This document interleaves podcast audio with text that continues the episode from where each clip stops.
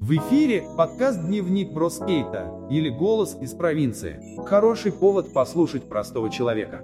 Серьезно? А как его услышать-то можно? А вот и свежий выпуск. Доброго времени суток, уважаемые слушатели подкаста. Вы знаете, постоянно в средствах массовой информации и на телевидении я вижу некие такие обращения медийных людей всех практически уровней, ну, к нашей истории – История это хорошо, история это, конечно, правильно, однако, на мой взгляд, интерес взрослых и детей к нашей истории несколько угас по сравнению с временами СССР. Кто-то сегодня вспоминает прошедшие войны, для кого-то важен тот же князь Александр Невский, как некий небесный покровитель, а некоторые люди и понятия на самом деле не имеют об истории тех или иных мест и событий, которые происходили в местах нашего, скажем так, постоянного жительства, и, наверное, даже потребность в таких знаниях важна не всем нам, людям. Нам же часто с вами показывают подростков, которые как бы не ориентируются в исторических событиях и тех же персонажах. Да что греха таить, я знаю только то, что знаю, а копни немножко поглубже, можно поплыть. Ну, стыдно, спросите вы? Да нет, ну, вы знаете, каждый только знает и считает важным для себя то, что знает. Все остальное это некие фоновые знания, а стало быть, э, пришла на ум тема сегодняшнего разговора под таким названием что интересного придумали русские люди по сравнению с другими странами? Может, мы не все знаем?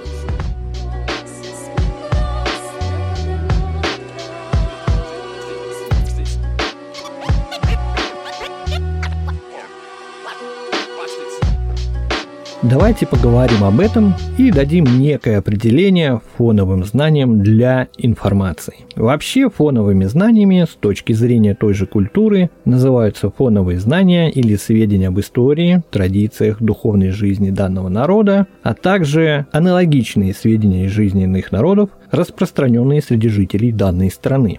Не слабо, правда? Иными словами, это, наверное, некая общепринятая информация о той или иной, будь то народ, предмет, а может история местности, на которой мы с вами проживаем, или каких-то иных там событий, которые здесь происходили. Хотя на примере СССР зачастую некие исторические данные о событиях или личностях могут, скажем так, перелопачиваться, и, как сейчас принято говорить, искажаться. Иногда это принципиально важно, иногда нет. Исказили, ну исказили, ничего такого страшного, да, никто из-за этого же не пострадал, верно? Хуже, когда искажения используют в неких политических или, скажем, военных целях. Но это уже больше относится к политике, и это не предмет нашего сегодняшнего с вами разговора. Хотел бы я коснуться, например, того же праздника города или неких там реконструкций. Вот раз в году в тех или иных местах проходят такие мероприятия, как День города, да, все мы их знаем прекрасно. Как правило, в одном месте собираются горожане, и на фоне неких там ярмарок и мастер-классов, концертов, шашлычков, которых я очень люблю, проводят свой досуг. А вечером, как правило, гремит некий там праздничный салют. Так было, так будет, и так было в этот раз у нас в городе. Расположились многочисленные торговые ряды, шашлыки и, самое интересное, конечно, реконструкция. Когда войско, одетое в амуницию тех древних времен, в кольчугах, шлемах, ну, там, скажем так, реконструировало часть похода дружины Александра Невского.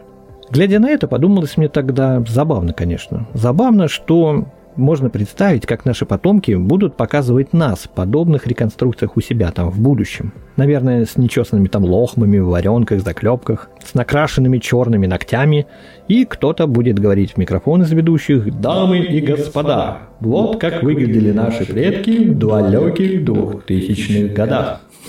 И такое чучельное шествие будет, наверное, безусловно украшением любого праздника будущего. Вспоминается мне, вы знаете, легендарный фильм «Назад в будущее» Роберта Земекиса, когда Марти, попадая в своих приключениях в разное время, он перевоплощался, одеваясь там в одежду того времени, куда попадал. И всегда в его случае такое попадание в стиль и моду было весьма там поверхностным, да? И помните, например, тот случай в баре, когда в Диком Западе он чуть не получил пулю за свой шмот, да? Вы только посмотрите, кого к нам занесло. Не знал, что наш городок-цирк приехал. Наверное, он снял эту рубашку с убитого китайца. Чего тебе, незнакомец? Мне э, холодной воды. Холодной воды? Воды? Если нужна вода, сунь голову в лошадиное корыто. А здесь мы наливаем виски. Мне кажется, попади наш современник в те времена, участь ну, была, наверное, в принципе такой же, да? Или бы сожгли на костре, как ведьму. Но это все сказки. А ведь и действительно, как было на самом деле? Ну, наверное, мы имеем лишь поверхностное представление о жизни и о наших предков, несмотря на обилие какой-то сомнительной литературы или вообще исторических фактов, но о правдивости этого всего мы говорить с вами не сможем. Любой пересказ – это уже недостоверность. С другой стороны, глядя на праздничные ярмарки и сувениры, всегда меня интересовал один вопрос. А что мы лично, вот русские люди, да, придумали для наследия интересного? Матрешка? Ну, хотя бы матрешка. Давайте, значит, с нее и начнем.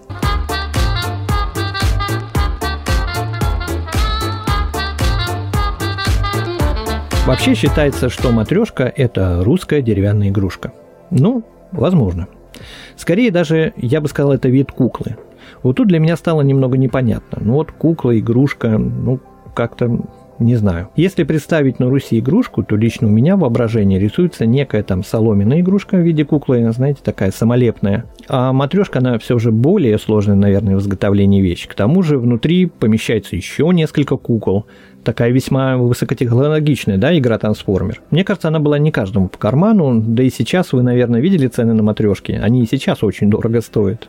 Ну, а судя по информации, ну, практически, как я и предполагал, так и произошло. Появление матрешки, оно вообще датировано 1890 годом. И к ее созданию приложили руку и художники, и мастера, приверженцы так называемого русского стиля. А географической родиной по одной из версий является именно Москва. Удивительно, правда? Подумать же только. Матрешка – это коренной москалик. Концепт эскизов и версий разрабатывал некто Сергей Малютин. Хотя есть версия, что идею он все же, ну, подхватил, скажем так, используя привезенную из Японии подобную игрушку, а этот самый образец уникальный привезла жена одного из меценатов в Россию. Японский прародитель нашей красотки – это японская игрушка «Семь богов счастья», которая также складывалась друг в друга. Как вам такой поворот? Вот этот принцип там некой препарации предметов конкурентов и сегодня зачастую используют современные предприятия и бизнесмены. Помню, когда мы с Сережей Московским служили под эм, знаменами некой табачной компании, там тоже постоянно там препарировали сигареты конкурентов, чтобы понять, что же они там намешали. И, видимо, этот способ использовался и в древние времена, и в том же матрешке использовался также. То есть надо было разобрать и сделать что-то, нечто подобное. Ну а тут же на свет появилась некая русская девка с японскими корнями по имени Матрена. Да, ее изначально звали именно Матрена. И эта самая Матрена, 1890 года рождения, и этой бабульке нынче стукнул 131 год. Мои поздравления.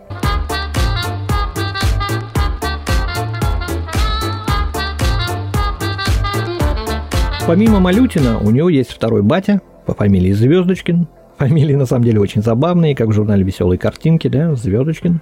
После своего появления матрешка сразу и без прелюдий стала сувениром и игрушкой одновременно и пошла в народ. По традиционной русской судьбе в 1890 году ее представили на выставке ремесел в славном городе Париже, куда уже в 1094 году поступил крупный заказ, и с этого года начался экспорт барышни по городам и странам всего мира. Пошла, как говорится, Матрена по рукам. Иными словами, она все же не совсем народная получается, да? Это скорее матрешка некий символ, как ушанка или шлем танкиста на Арбате, где, собственно, ее можно найти и по сей день, в том или ином виде. Их вариантов тысячи, и они продаются и сейчас.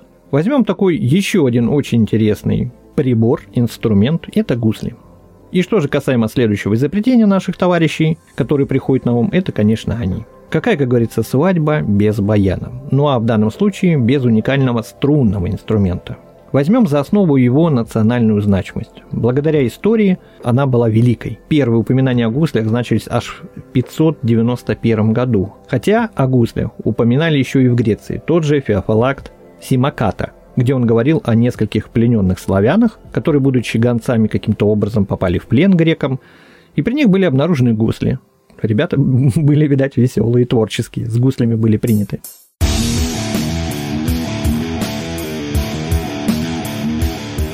Гусный инструмент нам знакомый, и в наше время все мы любим песни под гитару, и тогда, видимо, играть или петь они умели. Ну а что же касаемо истории, тут мой родной город Великий Новгород выходит как бы на первый план, ибо он является началом государственности русской, и именно в ту самую пору в блинах и легендах фигурировали такие знаковые личности, как, например, товарищ Садко.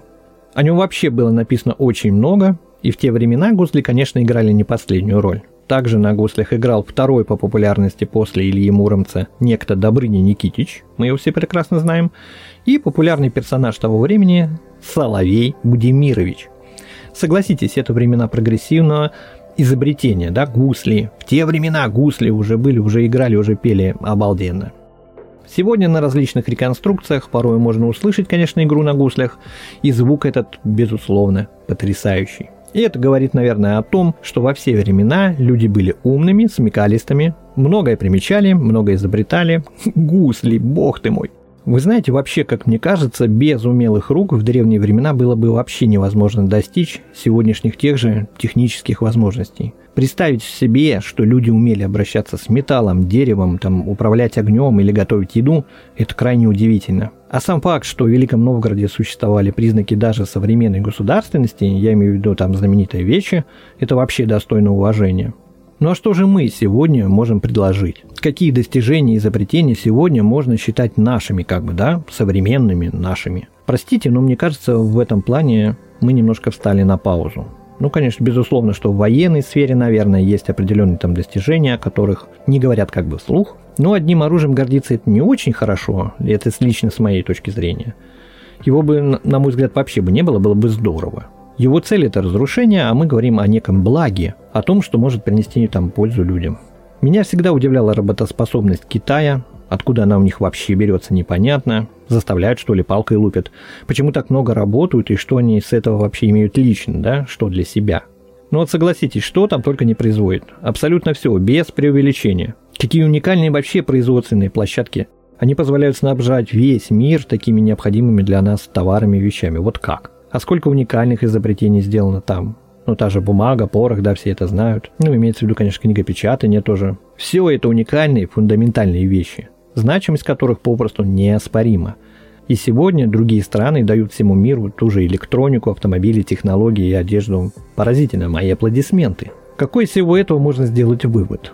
Ну да, когда-то и мы звездили, покоряя послевоенный космос, отстаивали города, расширяли производственные предприятия, которые давали нашей же стране все и все. Это все было закреплено печатью знаменитого советского знака качества. Мое любимое время на самом деле, когда, как говорят, трава была зеленой, а люди жили как добрые соседи, да? Остается только вспомнить. Мне кажется, пойдет еще, ну, некоторое количество времени, пока подрастут новые ученые и новые изобретатели, которые еще сегодня сидят, конечно, за партой, и они покажут еще себя всему миру. Но это будет уже после нас. И это очень жаль, с одной стороны. А на сегодня спасибо за интерес к теме. Слушайте нас на всех подкаст-платформах, подписывайтесь в группах Дзен, ВК, Телеграм по хэштегу «Голос с провинции». С вами был ваш Бро. Большое спасибо. До свидания. Дневник бродяги скейта – это то, что нужно тебе сегодня. Это наш голос из обычной провинции.